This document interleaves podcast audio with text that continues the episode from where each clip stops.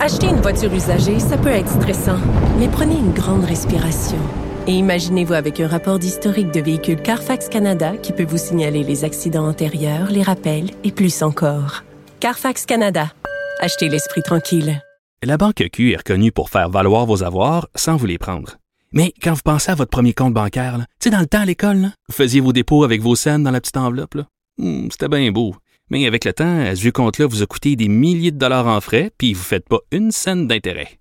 Avec la banque Q, vous obtenez des intérêts élevés et aucun frais sur vos services bancaires courants. Autrement dit, ça fait pas mal plus de scènes dans votre enveloppe, ça. Banque Q, faites valoir vos avoirs. Visitez banqueq.ca pour en savoir plus. Le, le commentaire de Félix Séguin, un journaliste d'enquête pas comme les autres. Alors Félix, on n'a pas vraiment eu le temps de s'en parler hier, mais on s'en parle là, le, le- cet excellent dossier-là de Jean-Louis Fortin concernant Otera Capital, euh, qui est euh, en fait le bras immobilier de la Caisse de dépôt.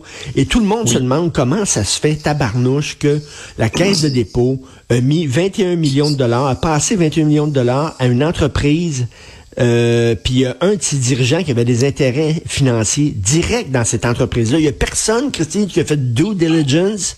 Puis quand Ben oui, ont fait le dossier, ils sont tombés sur son nom. Exact. Un vice-président qui s'appelle Paul Chin, puis à qui, euh, finalement, on a, on prêté de l'argent, si tu veux, de manière un peu détournée, parce qu'on a prêté de l'argent à des projets dans lesquels il était un des investisseurs. Jean-Louis, d'ailleurs, dans son, texte d'hier, son lit entre les lignes, on se demande bien euh, à quel point Paul Chin a déclaré ou non, puis ça semble être plus non que oui, euh, cette, cette, de- cette- ses possessions, ses avoirs et son implication dans les entreprises dans lesquelles Otera Capital, cette filiale, in- investissait. Mais c'est pas tout. Euh, tu comprends qu'on découvre ça, puis j'en parlais hier, puis je te le redis, dans un contexte où on s'est un peu fait mentir par euh, l'ancien président de la Caisse, Michael Sabia, qui disait, lorsque nous avions, euh, il y a quelques années, de ça, publié des révélations extrêmement troublantes sur les liens euh, de certains dirigeants Ben oui. de Terra Capital avec des individus liés à la mafia ou encore avec certains investissements, nous avait dit merci bureau d'enquête de Québécois, on s'en occupe, blablabla, bla, bla, alors que finalement on tentait euh, dans, dans l'arrière à l'arrière scène d'étouffer cette affaire-là, Ben oui. puis de nous de nous trouver des des, des je pourrais dire des citations ou des, des, des raisons qui pourraient convenir là, à, à- à notre, à notre texte. Alors là, on, aujourd'hui, le Jean-Louis récidive, puis là, euh, il dit que la Caisse de dépôt a identifié 26 prêts. 26 prêts qui 26 plaçaient prêts en Ouais. conflit d'intérêts. Oui. un de ses hauts dirigeants en conflit d'intérêts trois mois euh, après que la même euh, caisse ait exigé euh, qu'il vende ses parts dans un centre commercial à qui? On avait prêté. Alors, moi, je veux dire, Paul Chin, là, je comprends bien que c'est peut-être euh, c'est peut-être un homme extrêmement compétent, mais là, c'est même plus de l'apparence de conflit d'intérêt. Richard, c'est du conflit Ben, écoute, là. d'intérêt patent. Euh, ça, moi, je te, je te 26 prêts en conflit d'intérêts chez Otera Capital. C'est hallucinant. Ouais, Excuse-moi, très bon texte Jean-Louis Fortin. Ouais. Écoute, Ouais, c'est dangereux aller dans un car wash. Oui, hein. Euh, Il y a un proche des Hells qui a été assassiné euh, dans Saint-Léonard. Plusieurs projectiles euh, qui ont été tirés par celui qui lui en voulait. C'était un règlement de compte manifestement lié au crime organisé. Lui, c'est un proche des Hells Angels. Je te l'ai dit, il s'appelle Stéphane Dupuis. Il était dans son Chevrolet Tahoe, ces gros véhicules là, sport utilitaire là, et il se préparait à entrer dans un lavoto du boulevard métropolitain S, de la Cordère, dans Saint-Léonard. Tu vois, maintenant, les lavotos sont automatisés. Hein. Tu peux payer à l'entrée du lavoto avec ta carte, sans contact, etc., etc. Et au moment où il s'apprêtait à y entrer, ben, il a été assassiné. C'est un homme qui, euh, selon notre euh, les documents que nous possédons au bureau d'enquête, est très près, très très près de l'ancien euh, full patch des Hells Angels, Mario Ah. Oui, oui, oui, oui, oui. Et là, ils sont partis, eux autres, ils l'ont tiré. Euh, puis après ça, ils sont partis dans un véhicule. Et là, ils ont abandonné leur véhicule, puis ont mis le feu dedans. Et ça a l'air que ça, c'est le motus vivendi des gens, justement, de la mafia qui font ça. Là. Oui, sauf que euh, c'est pas donné à tout le monde. Ça a l'air facile d'incendier un véhicule, Richard, mais souvent, euh, cette, euh, cette technique-là manque de préparation, puis ça ne fonctionne pas comme on le pense. Dans le cas euh, du ou des assaillants, probablement qu'ils étaient minimalement deux parce qu'il y a toujours quelqu'un qui attend dans un véhicule de fuite. On a tenté de l'incendier, effectivement. Euh, et on a raté un peu notre coup. Il y avait juste comme un peu de suie finalement sur... ah oui ouais, sur les, vitres de la voiture, mais donc ce qui, peut nous laisser penser qu'on sera capable de recueillir des indices dans cette voiture-là qui vont permettre d'aller plus loin. Alors ça a été raté euh, cette tentative d'incendie-là, et ça c'est pas une bonne nouvelle pour les tireurs. Alors euh, pour, pour conclure sur Stéphane Dupuis, il a aussi été vu euh, récemment en compagnie du mafieux Francesco Del Balso, qui lui a repris du galon, du galon plutôt, euh, dans les rangs de, la, de pègre sicilienne. Voilà.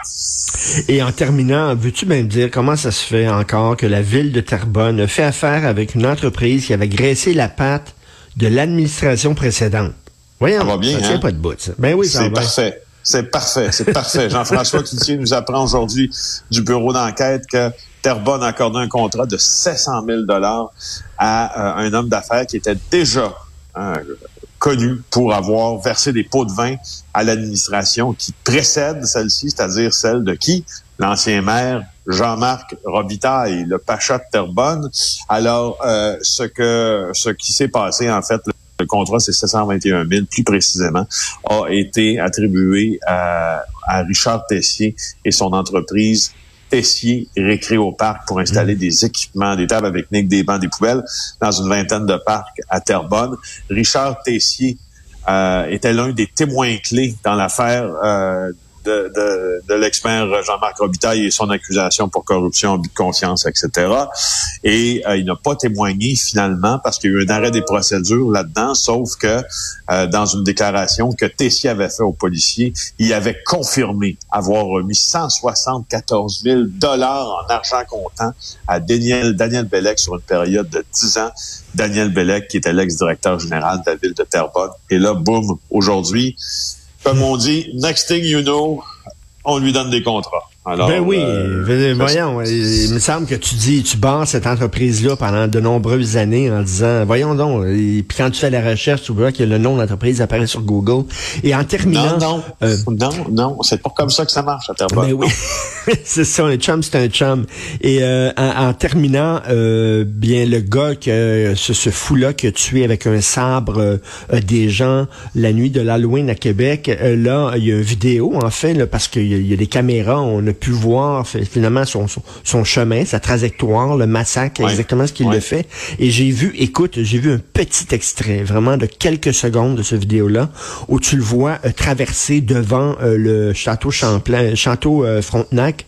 Tu le vois traverser la rue, se précipiter en courant vis-à-vis -vis sa première victime. Et là, ça arrête. ça glaçait le sang Oui, vraiment. Les images sont trop, ils sont très, très, très, très difficiles à voir. C'est le jury qui a dû justement les visionner dans le cadre du procès euh, de l'auteur euh, présumé, Carl Giroir, de cette, euh, ben, comment on peut appeler ça, je veux dire, de ce massacre, de ce hmm. massacre. C'est le patrouilleur là, du SPVQ qui euh, a tenté de recueillir ces images-là. Puis il y a beaucoup de caméras de surveillance hein, dans ce coin-là. Alors, euh, tu vois, là, on le voit arriver à Québec euh, un peu après 21 heures. pour une première fois, on l'observe sur la grande allée devant le musée des Beaux-Arts. Après ça, il fait un trajet de reconnaissance. Et là, il refait le trajet une seconde fois. Puis là, quand il sort de son véhicule, il a un peu passé 22 heures. Il a un grand sabre katana en main. Il passe dans la fameuse arche là, du château Frontenac. Il enlève son manteau. Hmm. Il passe devant l'accueil. Et là, il aperçoit sa première victime. Bon, bon, bon. Alors, euh, je sais, allez voir ça. Je, je, je vous dirais, allez voir ça ou non. Allez lire le texte, là. Des fois, les hmm. images, c'est vraiment... L'image, on voit rien, on voit rien, mais traverser la rue puis vraiment spotter cette personne-là, qui heureusement s'en est sortie, cette personne-là, la première, là, sa première victime qu'il avait, euh, qu'il avait agressée, mais ça glace, ça glace le sang. Et je regardais ça puis je me disais, J'aimerais pas ça être juré, moi. Euh, tu sais qu'une de mes nièces a été jurée au procès Magnota, donc elle a tout vu, le vidéo, puis tout ça, puis elle a tripé, elle aimait ça, elle aime les affaires euh, policières, judiciaires, elle veut être avocate, donc elle a adoré ça. Mais moi, euh, être juré, mettons, au procès de Guy Turcotte et voir les photos, être juré à ce procès-là et voir euh, toutes les vidéos complètes du gars tuant des gens avec des sabres, pas sûr que je m'en sortirais indemne, ça me troublerait énormément. Il y a vraiment une différence entre voir ces images-là pour les besoins, euh, des besoins de formation ou hmm. euh, ou par fascination morbide. C'est deux choses très différentes. Hmm. Moi, je veux dire, pendant l'écriture de certains livres, j'en ai visionné des, des, images de, de, de, de tueries, de ah meurtres liés au crime organisé, des photos d'identification judiciaire, des photos d'autopsie également parce que ça fait partie de la compréhension hmm. euh, bien souvent d'un événement euh, que nous on doit avoir mais c'est quand c'est quand tu franchis tu sais il y a deux il y a deux étapes à cette, cette fascination là c'est quand ta fascination n'est plus liée soit ce que tu veux faire, devenir avocat, puis tu as besoin de comprendre. Quand ta fascination, c'est juste de voir l'image, c'est une autre affaire. Hmm. J'espère, j'espère dans ces procès-là, j'imagine, euh, oui, j'imagine qu'il y a du soutien psychologique aussi pour les jurés, là, qui est monsieur et madame tout le monde qui se retrouvent seulement à visionner des, des vidéos, des fois, qui sont extrêmement graphiques. Merci, Mais là, ils sont en train de passer des tests de COVID parce qu'il y a une femme qui a été euh, diagnostiquée COVID positive, alors on va ah. regarder si le jury est contaminé. Tu vois, ça n'arrive pas juste à Richard Martineau, ces affaires Non, il est contagieux en tabarnouche, le virus. Merci beaucoup, Félix. Salut, à demain. Bye.